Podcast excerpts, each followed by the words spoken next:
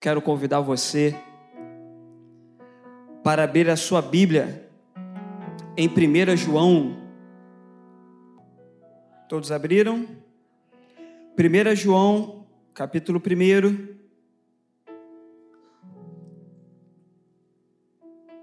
Nós vamos ler a partir do versículo 5. Ora, a mensagem que da parte dele temos ouvido e vos anunciamos é esta: que Deus é luz e não há nele nenhuma treva. Se dissermos que mantemos comunhão, com ele andamos nas trevas, mentimos e não praticamos a verdade.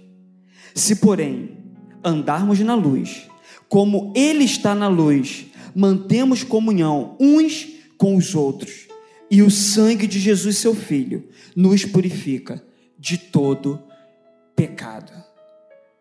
E essa palavra falou no meu coração porque eu não quero ser achado como mentiroso.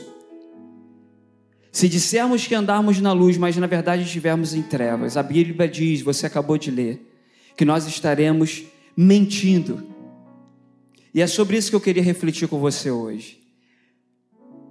O tema da nossa mensagem é haja luz, porque Ele é luz.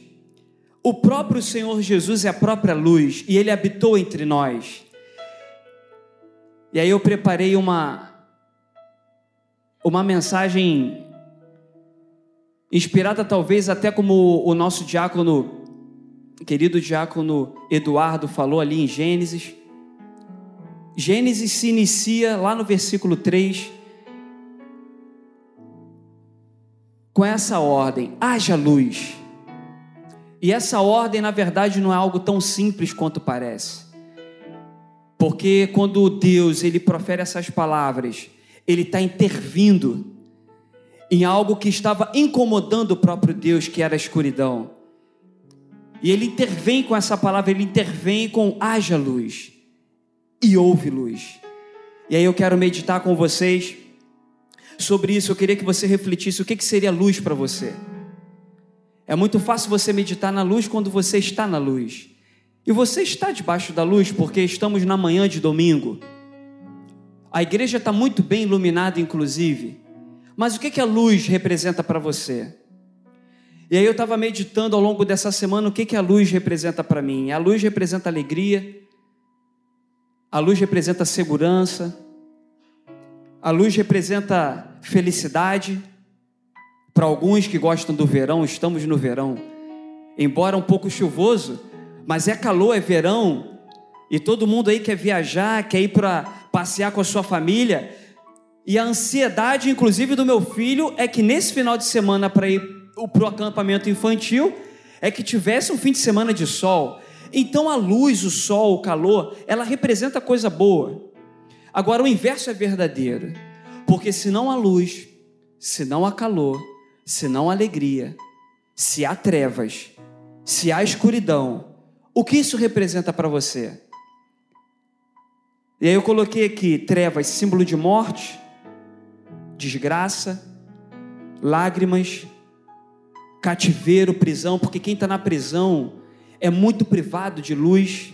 Se não for um banho de sol ali muito corrido, ele vai passar dias e noites ali debaixo de uma prisão, debaixo de um encarceramento. O que é luz para você? O que é liberdade para você? Talvez nós, como seres humanos, seja muito comum. Eu levanto de manhã, vou na padaria, vou na rua, venho para a igreja, porque eu estou debaixo de uma liberdade. Talvez a gente não dê tanto valor a esses princípios que a liberdade, que a luz, ela me proporciona. Agora, vai perguntar para uma pessoa que já está 15 anos presa. Vai perguntar para uma pessoa que já está 5 anos em Bangu 1, 2, 3 ou 4, eu não sei o número que você quer dar. Eu não sei para uma pessoa que talvez por algum problema de saúde não consegue mais enxergar fisicamente, mas ele se recorda dos tempos bons onde ele tinha a sua visão plena e ele conseguia enxergar, ele conseguia ler. Será que você consegue dar valor às suas plenas faculdades físicas? Será que você dá valor para a luz que hoje você tem acesso? E aí eu quero conduzir nesse sermão de hoje as reflexões sobre o haja luz na minha e na sua vida. Eu estava meditando hoje quando eu acordei, na verdade foi ontem. O ser humano é muito interessante porque para ele descansar, ele tem alguns dispositivos para levar você a descansar plenamente. Para que eu possa descansar plenamente, o nosso corpo ele tem alguns dispositivos para você dormir, por exemplo, que é o sono. Para você dormir, a gente precisa fechar os olhos e ter uma noite de sono plena. Talvez não necessariamente dormir, mas para que você possa descansar. Um meio tom de luz uma luz um pouquinho mais baixa já é o suficiente. Você não dorme com sono profundo, mas já te causa um ambiente ali para proporcionar, proporcionar um descanso. Mas existe um Deus, que a palavra de Deus diz, a sua própria palavra, que ele não dorme. Se ele não dorme, ele não fecha os seus olhos se ele não fecha os seus olhos, ele não precisa de noite, ele não precisa de escuridão, ele não depende de dispositivo nenhum, talvez até mesmo para descansar. E essa palavra é uma palavra muito firme, porque o teu Deus, o Deus que você adora, o Deus que te trouxe nessa noite, ele não dorme, ele não tropeça, ele não vacila. O teu Deus, ele está noite e dia, na verdade, ele é atemporal, ele não precisa da noite ou ele não precisa do dia para fazer algo para você. E aí eu queria que você meditasse, por exemplo, no Salmo 121.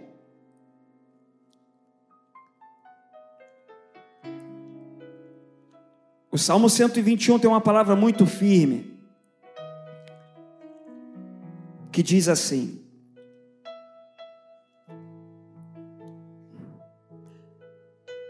Eu elevo os meus olhos para o monte, de onde que me virá o socorro? O meu socorro vem do Senhor que fez os céus e a terra. Ele não permitirá que os teus pés vacilem. Não dormitará aquele que te guarda. É certo que não dormita e não e não o guarda de Israel. O Senhor é quem te guarda, o Senhor é a tua sombra, a tua direita. De dia não te molestará o sol, nem de noite a lua. O Senhor te guardará de todo mal, guardará a tua alma. O Senhor guardará a tua saída, a tua entrada, desde agora e para sempre. Você pode dizer um amém? O teu Deus, ele não dorme. O teu Deus é a própria luz. O teu Deus é quem clareia os teus passos. Lá em Gênesis, no capítulo 1, no versículo 3, logo a, a, quando Deus ele está criando, a, a criação ela está sendo disposta. E aí eu queria refletir com você o porquê que Deus ele cria a luz. Algumas pessoas têm dúvida nesse processo. Algumas pessoas elas ficam se questionando: mas Deus criou o mal? Ele criou as trevas.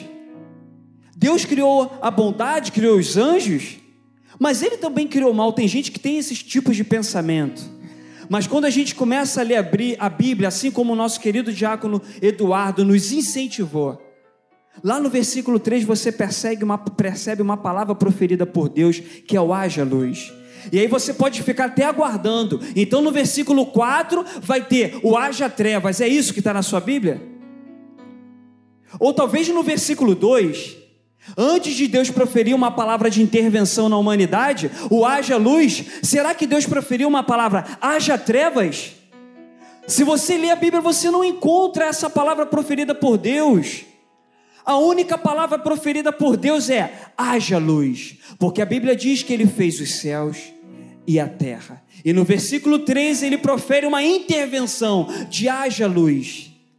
Porque ele viu que quando ele começa a fazer a criação, num, num, curso natural da criação. A criação não foi feita em apenas um dia. A criação foi feita de uma forma progressiva. Conforme Deus ia criando, ele ia vendo que era bom, e o que ele via que não era bom, ele intervia.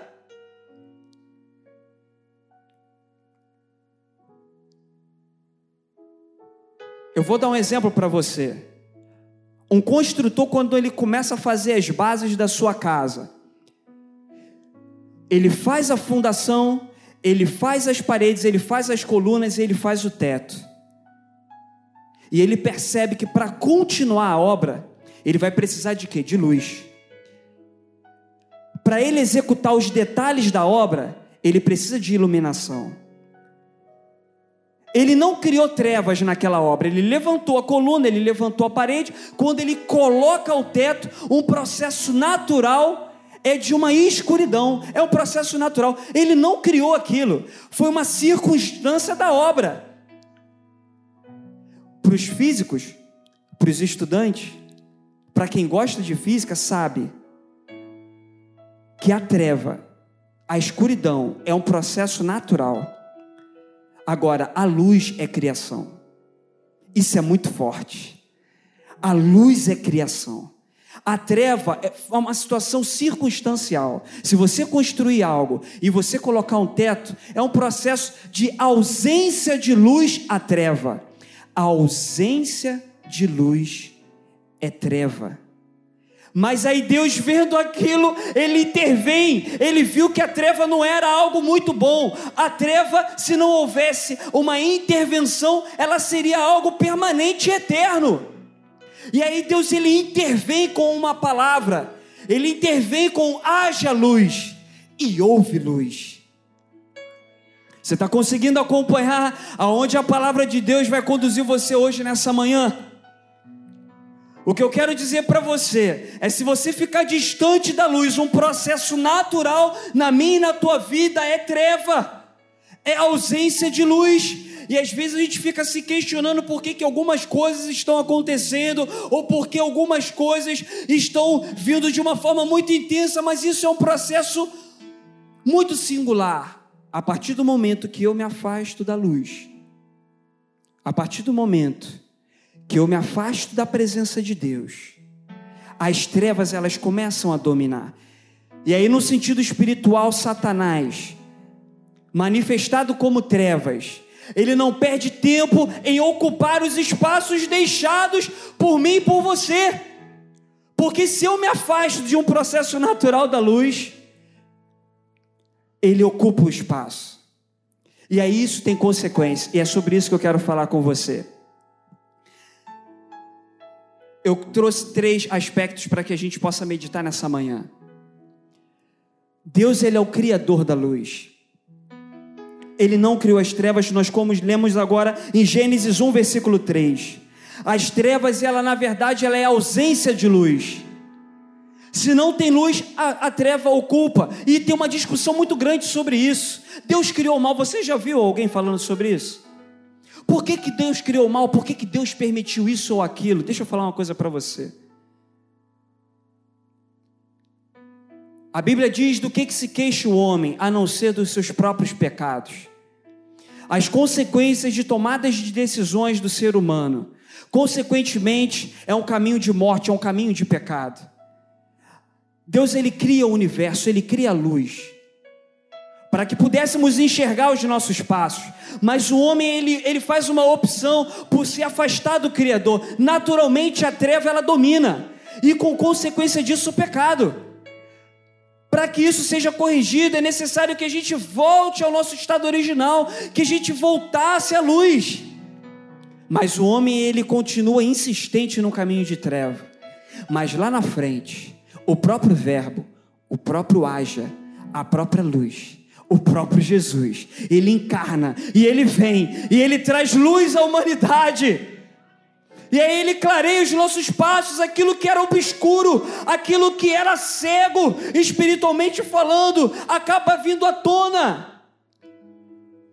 Quem no processo de conversão, ao ler a palavra de Deus, numa oração fala assim: Ah, se eu tivesse lido isso antes, ah, se eu tivesse lido esse versículo antes, ah, se eu tivesse ouvido essa pregação, essa palavra, eu não teria tomado decisões, eu não teria tomado algumas decisões que causou tanto sacrifício, tanta tristeza.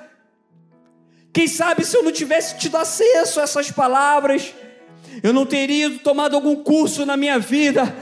Mas deixa eu falar para você, se a luz chegou na tua caminhada, se a luz chegou na tua vida, o que é passado é passado. A palavra de Deus diz que ele coloca tudo no mar do esquecimento.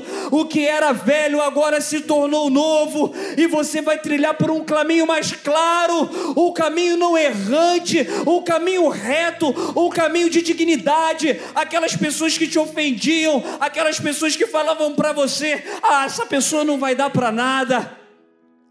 Talvez ela estivesse até certa. Essa pessoa daqui a alguns anos vai morrer e vai cair no mundo das drogas. Quem sabe a sociedade estava até certa, porque você não estava no caminho da luz, mas aleluia, pelos méritos do Senhor Jesus Cristo, você levantou a mão, você se rendeu ao Senhor Jesus Cristo. A luz chegou na tua vida e quando a luz chega, ela clareia o nosso caminho, é lâmpada para os nossos pés, e você agora está trilhando um caminho que foi forjado pelo Senhor Jesus Cristo. Será que você tem essa plena dimensão? Que um caminho foi trilhado para mim e para você, mas que por algumas circunstâncias de vida a gente começa a se afastar. E Ele é santo, Ele é luz, e não tem como Ele habitar com as trevas. Mas aí é uma questão de decisão, minha e sua, permanecer na luz. E aí você pode se questionar, Daniel, mas como que a gente se afasta da luz? Nas minhas escolhas, eu me afasto da luz. Nas minhas tomadas de decisões, eu me afasto da luz. A luz ela permanece lá, porque ninguém pode apagar. Mas a partir do momento que eu viro as costas para a luz e eu vou andando por caminhos errantes, eu vou me afastando da luz, e aí a gente comete um erro, como o erro de Sansão, que começa a se afastar, começa a se afastar, começa a se afastar, e ele está achando que a luz está logo aqui. Se eu tenho uma lanterna acesa aqui, irmãos, ela está posta na sua posição. Mas se eu começo a andar e eu dou as costas, irmãos, eu caminho uma milha, um quilômetro, dois quilômetros, três quilômetros. Não adianta você olhar para trás, você está tão distante da luz, irmãos. Você está, está, está tão distante da luz que talvez alguns abismos já estão postos diante de você. Alguns precipícios da vida podem estar já na tua frente, e se você der mais um passo, você cai, e tem alguém atrás que está doido para te empurrar. E isso aconteceu com Sansão. Ele achou que a luz ainda estava ali com ele, validando tudo que ele fazia. Ah, Sansão, você está indo aqui tão, por caminhos errantes? Pode ir, Sansão, eu estou aqui com você. Existem alguns processos na nossa vida que são inegociáveis. São inegociáveis, e a santidade é uma delas, irmãos, porque nós somos a noiva de Cristo. Não tem como você chegar lá no céu com a luz apagada, irmãos, porque o noivo não vai permitir isso. A noiva tem que estar com o vestido limpo, irmãos. A noiva tem que estar linda, sem mancha, sem estar desarrumada, sem estar com roupa rasgada, sem estar descalça, com pé sujo ou enlameada. Ela tem que estar com a sua lamparina íntegra e acesa, irmãos. Você está preparado para isso, para aquele grande dia, para chegar lá, irmãos, com a sua lamparina acesa, e aí o noivo também, porque ele é a própria luz, vai ser um encontro de luzes, irmãos. Será que você consegue compreender isso? Quem tiver com a sua lamparina acesa, o noivo vai falar assim: Você está com a sua lamparina acesa, eu também sou luz, e nós vamos habitar eternamente, irmãos. Deus criou a luz, irmãos. Talvez você entrou hoje aqui debaixo de acusação. Talvez você entrou hoje aqui, irmãos, debaixo de acusação de Satanás, porque você cometeu alguns equívocos.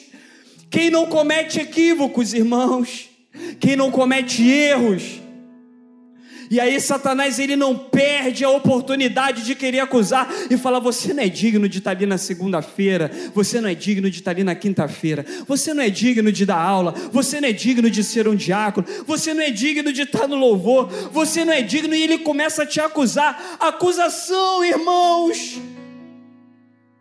A pergunta que eu quero fazer para você hoje Quanto tempo que você se afastou da luz verdadeira para dar validações para o inimigo ficar te acusando? Não adianta você ficar com remorso, é necessário você tomar uma atitude, uma postura de homem, de mulher de Deus e falar: errei, Senhor, me perdoa. Ah, irmãos, Ele é o principal interessado em clarear os seus pés, em clarear a tua mente que talvez esteja um pouco turbada, talvez esteja um pouco confusa. A palavra de Deus diz que um coração contrito e quebrantado, Ele não despreza, irmãos. Se a igreja do Senhor se voltar para Ele, se a igreja do Senhor se voltar para a luz verdadeira, para o sol da justiça, e falar: Senhor, estou andando e tropeçando por caminhos errantes, caminhos obscuros, Senhor. Eu te peço perdão, ah, irmãos, a luz ela vai vir à tona na tua vida. O que era escuro, irmãos, vai ficar claro e nítido para você você vai correr de volta para os braços do Pai, percebendo quão distante que nós estávamos, irmãos. É momento da igreja do Senhor se levantar com autoridade nessa terra. Coisas estranhas estão acontecendo em nosso meio, coisas estranhas estão acontecendo, talvez em alguns lugares dito igreja, irmãos. Mas eu louvo ao Senhor porque aqui nessa igreja existe uma igreja que foi forjada pelo próprio Senhor. Essa igreja é uma igreja cristocêntrica, irmãos. Você percebe isso nos mínimos detalhes: é no louvor, é numa palavra, é na oração, é num diácono, é no irmão, é no líder da RBD que vem aqui à frente te estimular para você voltar para a luz. São sinais de uma igreja cristocêntrica que na simplicidade e nos erros individuais de cada um, irmãos. Eu não estou dizendo aqui que nós somos perfeitos mas na simplicidade do Evangelho, nós estamos aqui apresentando, irmãos, o próprio Senhor Jesus e a luz que vai clarear a nossa caminhada. Eu estava ontem vendo um vídeo de uma igreja, irmãos, milhares de seguidores. Na igreja tinha um leão de devia ter uns dois metros, 70 centímetros a um metro de altura. Um leão esculpido em madeira. Não sei se você já teve a oportunidade de ver. Não tem problema nenhum. Quem quer colocar no quintal da sua casa, no seu jardim. É lindo, irmãos. Mas quando eu começo a perceber coisas estranhas acontecendo na casa do Senhor, no lugar de palavra verdadeira, símbolos estão ocupando. Eu olhei um leão enorme virado para a igreja, aquele leão de madeira ocupando o púlpito e a palavra um pouco estranha. Eu falei, Senhor, o que está acontecendo? E aí, ao mesmo tempo, o Espírito Santo de Deus falou comigo: Eu já tinha avisado vocês sobre isso. Daniel, não tem com que você ficar assustado ou preocupado, não tem com que você se escandalizar. Mas você não pode se esquecer, Daniel, que a minha lâmpada está acesa. Enquanto eu não retorno para buscar a minha noiva, a minha lâmpada nunca se apagará, e eu estou iluminando ainda homens e mulheres íntegros e dispostos a pregar a minha palavra, Daniel. E eu falei: Senhor, me ajuda para que eu seja um, para que minha esposa seja um, para que a minha família, para que a Maranata seja uma lâmpada. Lâmpada para os meus pés e luz para o meu caminho é a tua palavra, Senhor. E aí eu quero que você reflita nessa manhã, ainda há luz na tua caminhada. Talvez pode ser parecer um pouco óbvio. Estamos na igreja, Daniel. Eu estou na presença do Senhor. Mas precisamos ser verdadeiros um com os outros, irmãos. Precisamos ser sinceros. Quantas pessoas estão na caminhada há um, dois, três, quatro, cinco anos? Ah, irmãos, e a escuridão acompanha. Estamos em templos, irmãos, mas em templos espiritualmente desligados no disjuntor. Estamos em palácios e igrejas de 5, 10 mil membros. Mas existem pessoas que estão entrando nas portas e saindo da mesma forma, porque não querem reconhecer, não querem pedir ajuda, e estão ainda insistindo em caminhos errantes, irmãos. É tempo de voltarmos é tempo de pegarmos as nossas armas espirituais e, como igreja, avançarmos e combatermos o bom combate. E aí eu quero avançar com você, porque Deus é o Criador da luz. Se você está passando por um momento difícil, onde as trevas talvez estejam tão próximas de você, às vezes a treva não, é, não está ali com você especificadamente falando, mas às vezes as trevas estão atingindo pessoas que estão ao seu redor. E aí, às vezes, a dúvida, a acusação do inimigo está ali na tua mente. Se Deus é bom, porque Ele permite isso? Se Deus é bom, porque o meu casamento não está tão bem? Se Deus é bom, porque houve uma discussão na minha casa essa semana? Se Deus é bom, por que, que Ele não viu que eu já estou há 15 anos, há 30 anos na casa do Senhor e Ele permitiu que isso acontecesse? Deixa eu falar uma coisa para você. A Bíblia me diz que o que parte da boca de Deus é a criação da luz. Não parte da boca de Deus a criação da treva. A treva é uma consequência de ausência de luz. Então permaneça na luz, porque quem permanece na luz, na luz está e tem parte com Ele tem parte no céu, tem parte com Deus. Jesus é, o, é a própria luz. Se estamos enxertados nele, nós produzimos frutos. Eu quero avançar com você, porque nós vamos ter três abordagens. Deus é o Criador da luz, Jesus é a luz.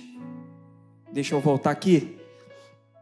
Jesus é a luz, em João 8,12. Se você puder abrir a sua Bíblia. E agora nós não estamos em 1 João, nós estamos em João. João capítulo 12, um versículo tão lindo nas nossas vidas, na nossa caminhada cristã.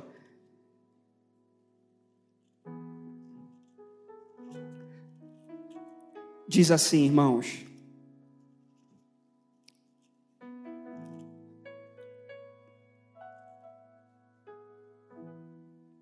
de novo. Ou seja, Jesus falava insistentemente, ele abordava mais de uma vez esse mesmo princípio da luz. E a Bíblia diz assim: de novo lhes falava, dizendo: Eu sou a luz do mundo. Quem me segue não andará nas trevas, pelo contrário, terá a luz da vida. E aí, talvez para você esse versículo seja muito comum. Talvez para você esse versículo, ah, ele, ele é a luz do mundo, Jesus é a luz do mundo. Deixa eu falar uma coisa para você, irmãos. Jesus, quando fala eu sou a luz do mundo, ele está mexendo diretamente numa cultura, irmãos, impregnada de simbolismo. Quando ele fala assim, ó, eu sou a luz. Os judeus mais ortodoxos, os judeus mais mais literais, quando ele, eles ouvem Jesus falando aquilo, aquilo causa uma estranheza tamanha para aqueles judeus, eles falam assim: Você é luz? O que, que você está falando? Você não sabe o que, que você está falando. Você é a luz. Eu deixa eu te contar algo, irmãos, para você entender. Tamanha propriedade que o Senhor Jesus está falando ali com aquele povo, quando ele assume, ele fala assim: ó, a luz chegou. O templo, irmãos de Salomão, o templo, ele foi construído, irmãos, de uma forma muito peculiar aonde janelas que davam para a parte interna eram colocadas em janelas um pouco menores. Todo pátio do templo era iluminado, muito bem iluminado, com incensos, com óleos, com azeite específico. E quando era acendido, aquela janela um pouco menor, ela dava para janelas maiores, que eram abertas, irmãos, para toda a cidade de Jerusalém. Quando aquelas luzes eram acendidas, havia uma, uma, uma, uma, imagem refletida, aonde toda a cidade era iluminada, e toda a cidade poderia ver que do templo saía luz, e havia um sentido, que ali no templo saía uma luz para o mundo, que eles eram um povo escolhido de Deus, e eles tinham autoestima lá ó, nas alturas. Aqui é o templo, aqui é onde Deus se manifesta. Aqui é onde nós apresentamos sacrifícios a Yahvé. Mas aí aquele povo começa a trilhar caminhos errantes. E dois séculos antes, irmãos, dois séculos antes da vinda de Jesus, dois séculos antes, por volta do ano de 160 a.C., já na plenitude dos tempos, aonde o mundo e o universo já estava caminhando para receber a própria luz. Já não era mais aquela luz que eles estavam achando, mas algo terrível acontece ali em Jerusalém. Um tirano chamado Antíoco Epifânio, guarde isso. Ele reúne alguns homens, alguns soldados, e ele humilha Jerusalém. Ele humilha os judeus. Ele entra no templo, irmãos, e ele pega um porco. Ele sacrifica um porco naquele templo onde Davi adorava ao Senhor, naquele templo onde Salomão construiu naquele, naquele templo onde homens e mulheres adoravam ao Senhor. Aquele tirano, ele sacrifica um porco, ele derrama porco no altar, ele destrói os elementos sagrados. Segundo os escritos históricos, ele, ele pega as virgens de Israel, irmãos, entendam isso. Ele pega as virgens de Israel e ele escreve um edito. Ele fala: antes delas se casarem, elas têm que ter relações sexuais comigo ele falando. E se a quantidade daquelas mulheres, daquelas noivas fossem tamanha, ele dava ordem para os soldados terem relações sexuais com aquelas noivas antes do casamento. E depois, do, e depois que eles tinham relações sexuais com aquelas mulheres, eles pegavam aquelas noivas, chamavam o noivo e falavam assim: agora toma, leva. Era isso que estava acontecendo naquele templo. Os escritos dizem que havia um ancião, irmãos, chamado Eliezer. Ele já estava por volta de 80 anos. Isso são fontes históricas, irmãos. Aquele homem é forçado a comer carne impura. O templo já estava todo destruído, ocupado por idolatria a Zeus, a, a, a, ídolos gregos e pegam aquele ancião. Os escritos históricos dizem que era um homem irrepreensível de aparência amável, com uma vida íntegra. A, Bíblia diz, os, os escritos históricos, que os soldados abriram a boca daquele homem, pegaram carne impura e enfiaram na boca daquele homem, forçando ele a comer um homem de 90 anos. E aí ele tentava, ele tentava impedir com a língua. E aí um soldado que já conhecia a história íntegra daquele homem falou assim para ele: se eu simular que eu vou pegar uma carne que vocês comem, eu substituo, ninguém vai saber. Eu substituo, e aí você come, eles vão achar que você está comendo carne impura. E aí, uma carta histórica que foi achada recentemente o escriba que estava narrando aquela situação colocou da seguinte forma a frase daquele homem de 90 anos. Ele falou assim: Eu no final da minha vida jamais eu iria comprometer a minha geração.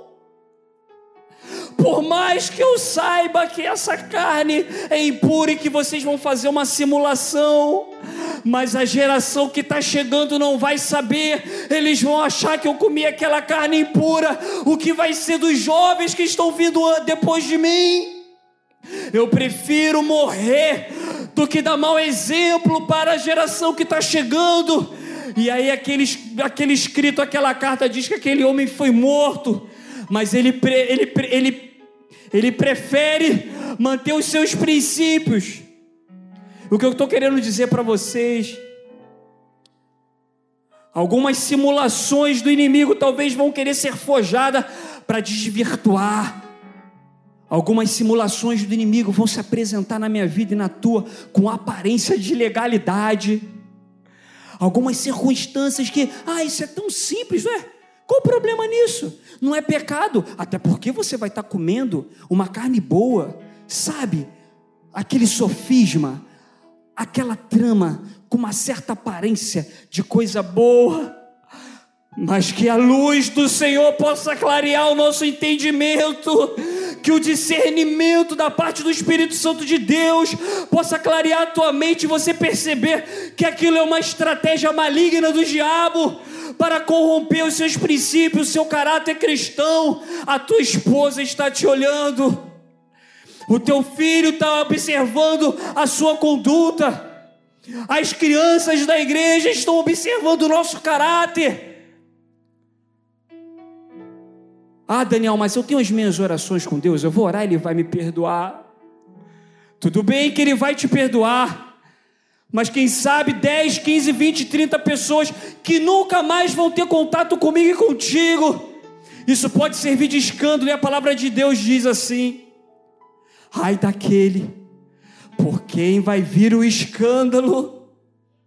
Que não haja escândalo entre nós, irmãos que não haja escândalo no meio da igreja santa e remida do Senhor, que não haja escândalo na, nos nossos relacionamentos. Ah, Daniel, mas isso é tão difícil. Que não haja escândalo nas nossas comunicações, nas redes sociais, irmãos. Quantas pessoas estão nos observando, e será que elas estão olhando para nós, estão observando que é luz?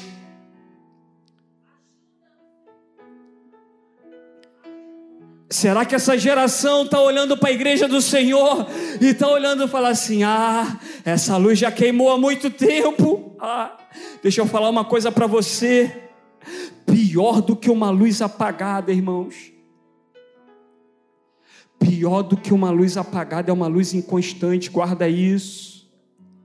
Se você andar numa rua com a luz apagada porque queimou, você vai puxar a luz do seu celular, alguma luz vai aparecer se você andar num lugar que está em um breu, irmãos, alguma luz vai aparecer. Se não for por você, vai ser por outro. Pior do que uma luz apagada é uma luz que fica piscando toda hora, sabe por quê? Porque você não tem previsibilidade. Quem está de fora precisando de luz, olha, uma hora está aceso, uma hora está apagado, uma hora está aceso, uma hora está apagado, uma hora está aceso, uma hora está apagada. Irmãos, todos nós sabemos que se ficarmos olhando para a luz inconstante, isso causa cegueira, irmãos. Se ficarmos olhando muito tempo para uma luz inconstante, isso causa cegueira. Você é a luz do mundo, mas que tipo de luz? Segunda-feira eu estou com a luz acesa, Daniel, mas na terça-feira eu apaguei. Segunda eu acendi, terça-feira eu apaguei. Na segunda eu acendi, terça-feira eu apaguei. Na segunda eu acendi, sexta-feira eu apaguei. Domingo é o dia da luz estar acesa na sua potência máxima, mas na segunda ninguém está vendo. Ah, irmãos.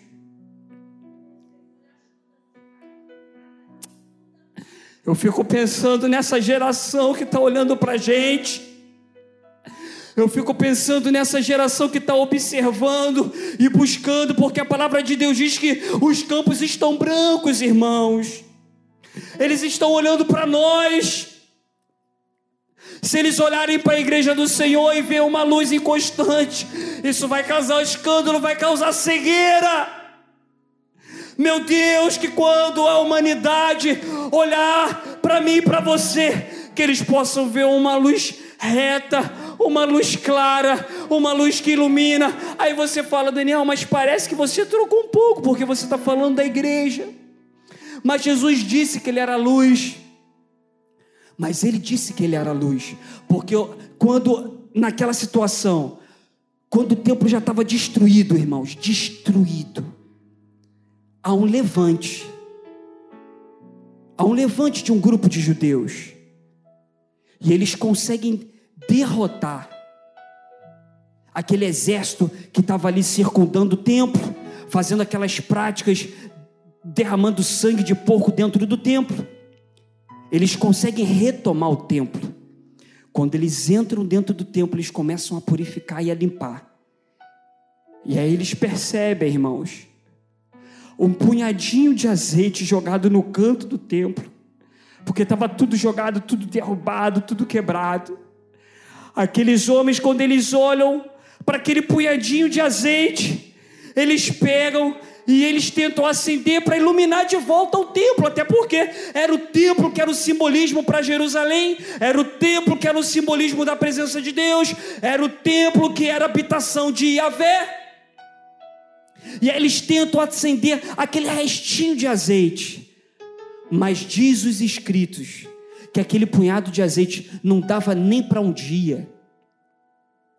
Mas aí acontece um milagre ali que aquele azeite ele fica aceso por oito dias. Oito dias aquele azeite ficou pronto. E ele ficou pronto por que oito dias?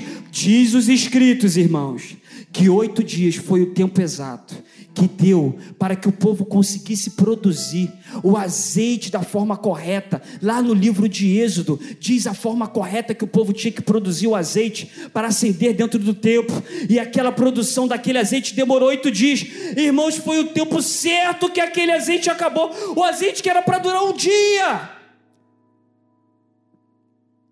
E eles acendem.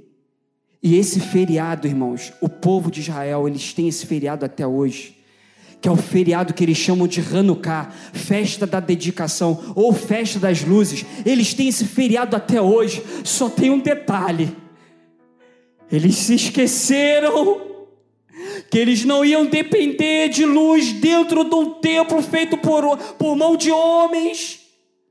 Eles se esqueceram que havia uma profecia que os profetas profetizaram, que Isaías capítulo 53 tinha profetizado, eles se esqueceram que já estava chegando o Messias, e aí Jesus ele profere: Olha, vocês ainda estão com o pensamento antigo, deixa eu falar uma coisa para vocês, eu sou a luz do mundo. Eles não entenderam, ele falou: Você não sabe o que, que você está falando. Quem é você para dizer que você é a luz do mundo? Eu imagino Jesus olhando para aquele povo e falando assim: Ah, se vocês soubessem que a luz já está no meio de vocês, que a luz já está andando no meio de vocês. Quem sabe, irmãos, se a luz estivesse andando no meio de nós, muitas das coisas escandalosas, irmãos, não estariam vindo à tona como estão vindo.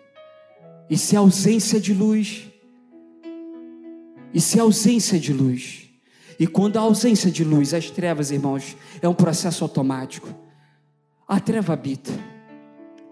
E eu quero caminhar agora para a última parte. A igreja é a luz do mundo. Porque o nosso Senhor Jesus Cristo, quando Ele estava entre nós, de forma física e carnal. Ele sabendo que restava pouco tempo para ele, ele coloca uma responsabilidade sobre as nossas mãos. Lá em Mateus capítulo 4, versículo 14. Não precisa abrir, se você quiser abrir, você pode abrir. Mas lá em Mateus capítulo 4, no versículo 14, ele diz: Vocês são a luz do mundo. Ele sabia que ele não estaria mais ali, irmãos. Ele sabia, ele estava forjando o caráter de uma igreja que já dura dois mil anos, irmãos. E aí talvez você esteja se perguntando por que está demorando tanto. Ele falou que nós éramos a luz do mundo, já isso já tem dois mil anos e essa luz não se apaga, irmãos, porque o Espírito Santo de Deus que um dos seus simbolismos é o fogo, o fogo que ilumina, e o combustível desse fogo é o azeite, o azeite do Espírito Santo, o azeite que nos impulsiona, o azeite que alimenta esse fogo, o fogo que nunca se apagará, porque a palavra de Deus diz que o fogo arderá continuamente sobre o altar e não se apagará.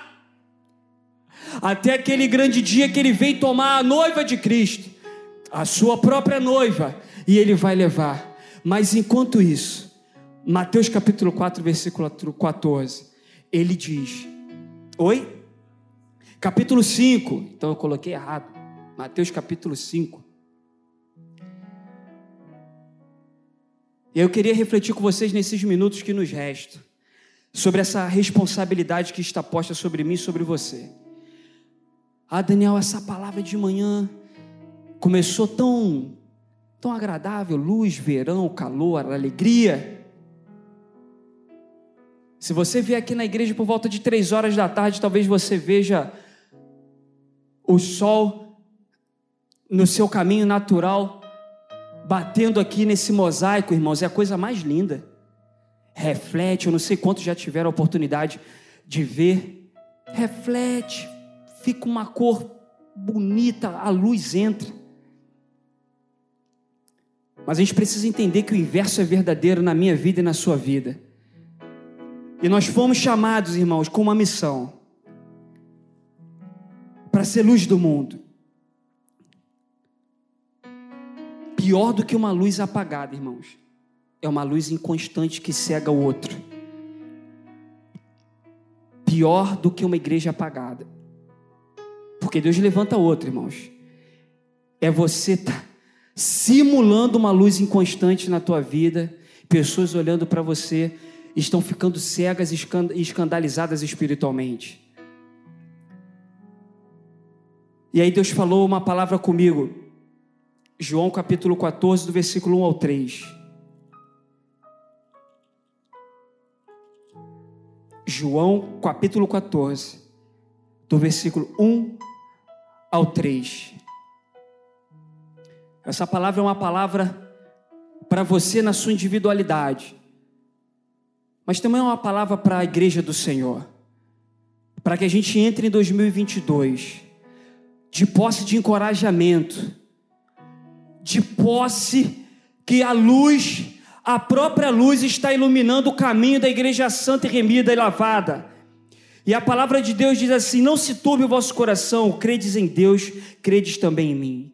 Na casa do meu pai há muita morada, se assim não fora, eu vou-lo teria dito, pois eu vou preparar-vos um lugar.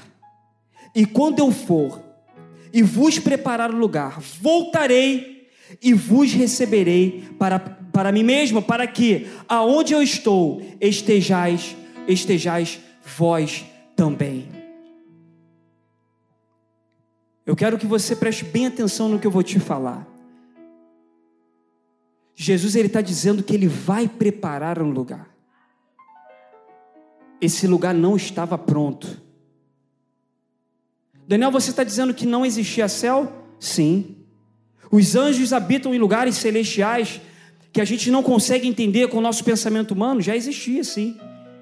Mas um lugar especial, mansões celestiais, um lugar especial preparado para receber a minha vida, a sua vida, a vida daqueles que já se foram. Isso próprio Jesus ele fala: "Eu vou preparar um lugar para vocês". Deus ele tem interesse, irmãos, em pessoas e não em coisas. Só para você conseguir compreender. Deus ele não escolheu Jerusalém, escolheu o povo para habitar Jerusalém, porque ele amava Jerusalém. Porque ele amava Israel. Imagina Deus criando. Nossa, Jerusalém tão linda. Eu gostei tanto de Jerusalém. Eu gostei tanto de Israel. Deixa eu ver um povo aqui para habitar. Ah, irmãos, foi o contrário. Porque ele amou o povo. Porque ele amou uma nação, ele escolheu um lugar específico para eles, para eles serem luz do mundo, irmãos.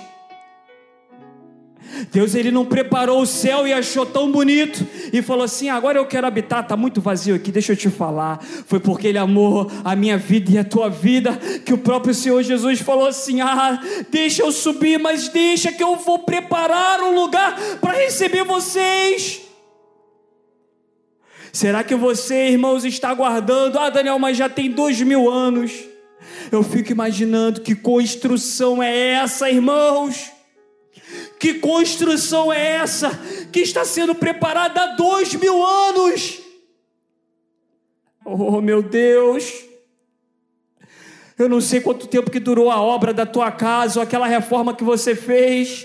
Eu sei que tem uma mansão que está sendo feita pelos mínimos detalhes pela luz que ilumina o mundo, pela luz que me salvou. Ele falou: Eu estou indo preparar um lugar para vocês. Ah, irmãos, naquele grande dia, nós vamos entrar naquelas portas, pelas mansões celestiais, e nós vamos ver que obra é essa. É uma obra magnífica. E ele vai falar: Entrai pelas portas, porque o lugar já está preparado.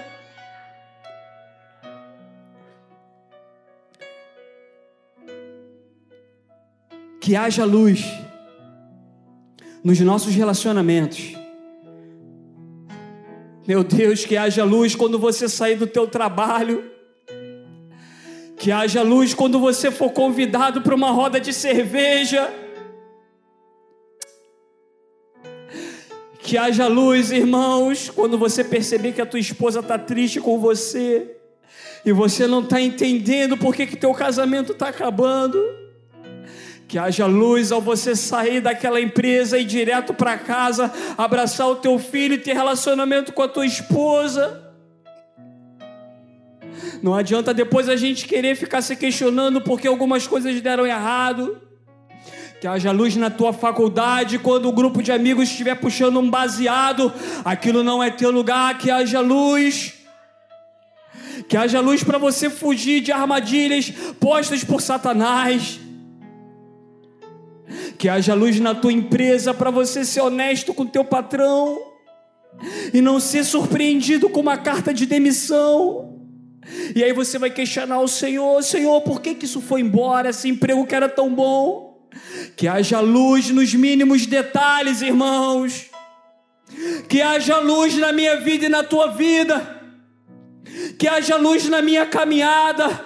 E se você se arrepender e falar, Senhor, ilumina o meu caminho, Ele vai trazer à tona e você vai se afastar e você vai correr de volta para o braço do Pai. E a consequência disso, irmãos, a consequência disso eu quero falar para você de pé. Eu quero que você, como igreja do Senhor, se coloque de pé nesse momento. A consequência disso é que o Espírito Santo de Deus vai te convencer do pecado e você vai ver quanto que você fez a tua esposa sofrer e você vai pedir perdão para ela.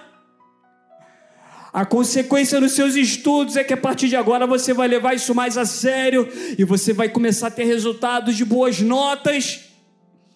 A consequência disso é que você vai começar a ser promovido dentro da tua empresa, porque você já não está misturado mais naquela roda daquelas pessoas que só ficam denegrindo ou falando mal do patrão, mas você agora já começa a se separar, porque a luz não combina com as trevas. E quando a luz habita, vem uma consequência abundante da parte do próprio Espírito Santo de Deus. A consequência disso é que quando você selecionar melhor as músicas que você ouve, a consequência é que quando você selecionar melhor o conteúdo na internet que você vê, ou das séries que você está assistindo, a consequência é que quando essa luz habitar, você vai selecionar conteúdos que vão te levar mais próximo de Deus. A consequência é que o Espírito Santo vai te atrair, irmãos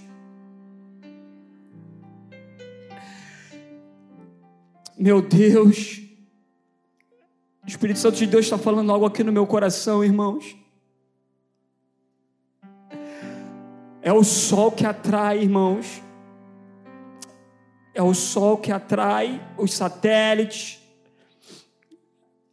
É o sol que atrai, irmãos.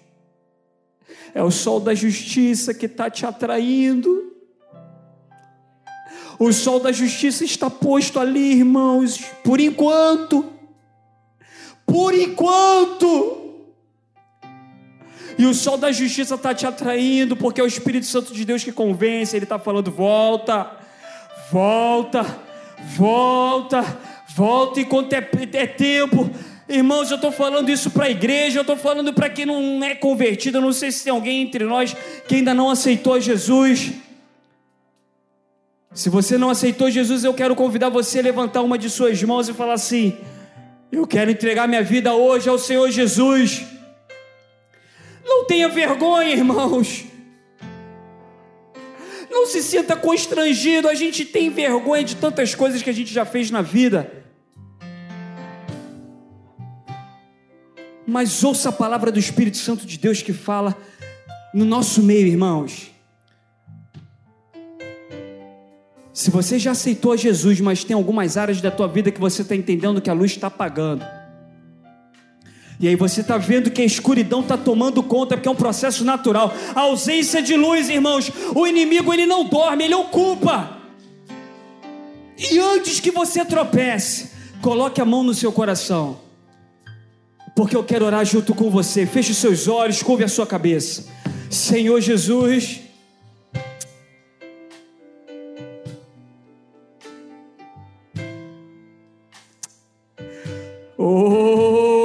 És a ponte no deserto, Senhor. O teu filho está tocando de uma forma tão singela esse louvor, essa melodia. Me permita, Senhor, usar dessa melodia nessa oração. Me permita, Senhor, como flecha que acerta o alvo, Pai, como ponte sobre as águas, que nós possamos ser usados com autoridade, porque ainda resta pouco tempo, Senhor.